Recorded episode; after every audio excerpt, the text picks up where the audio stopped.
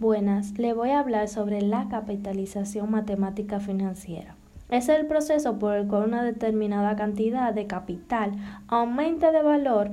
Es una expresión matemática, nos da como ejemplo un 2% de ingresos sobre nuestro capital inicial anual durante tres años.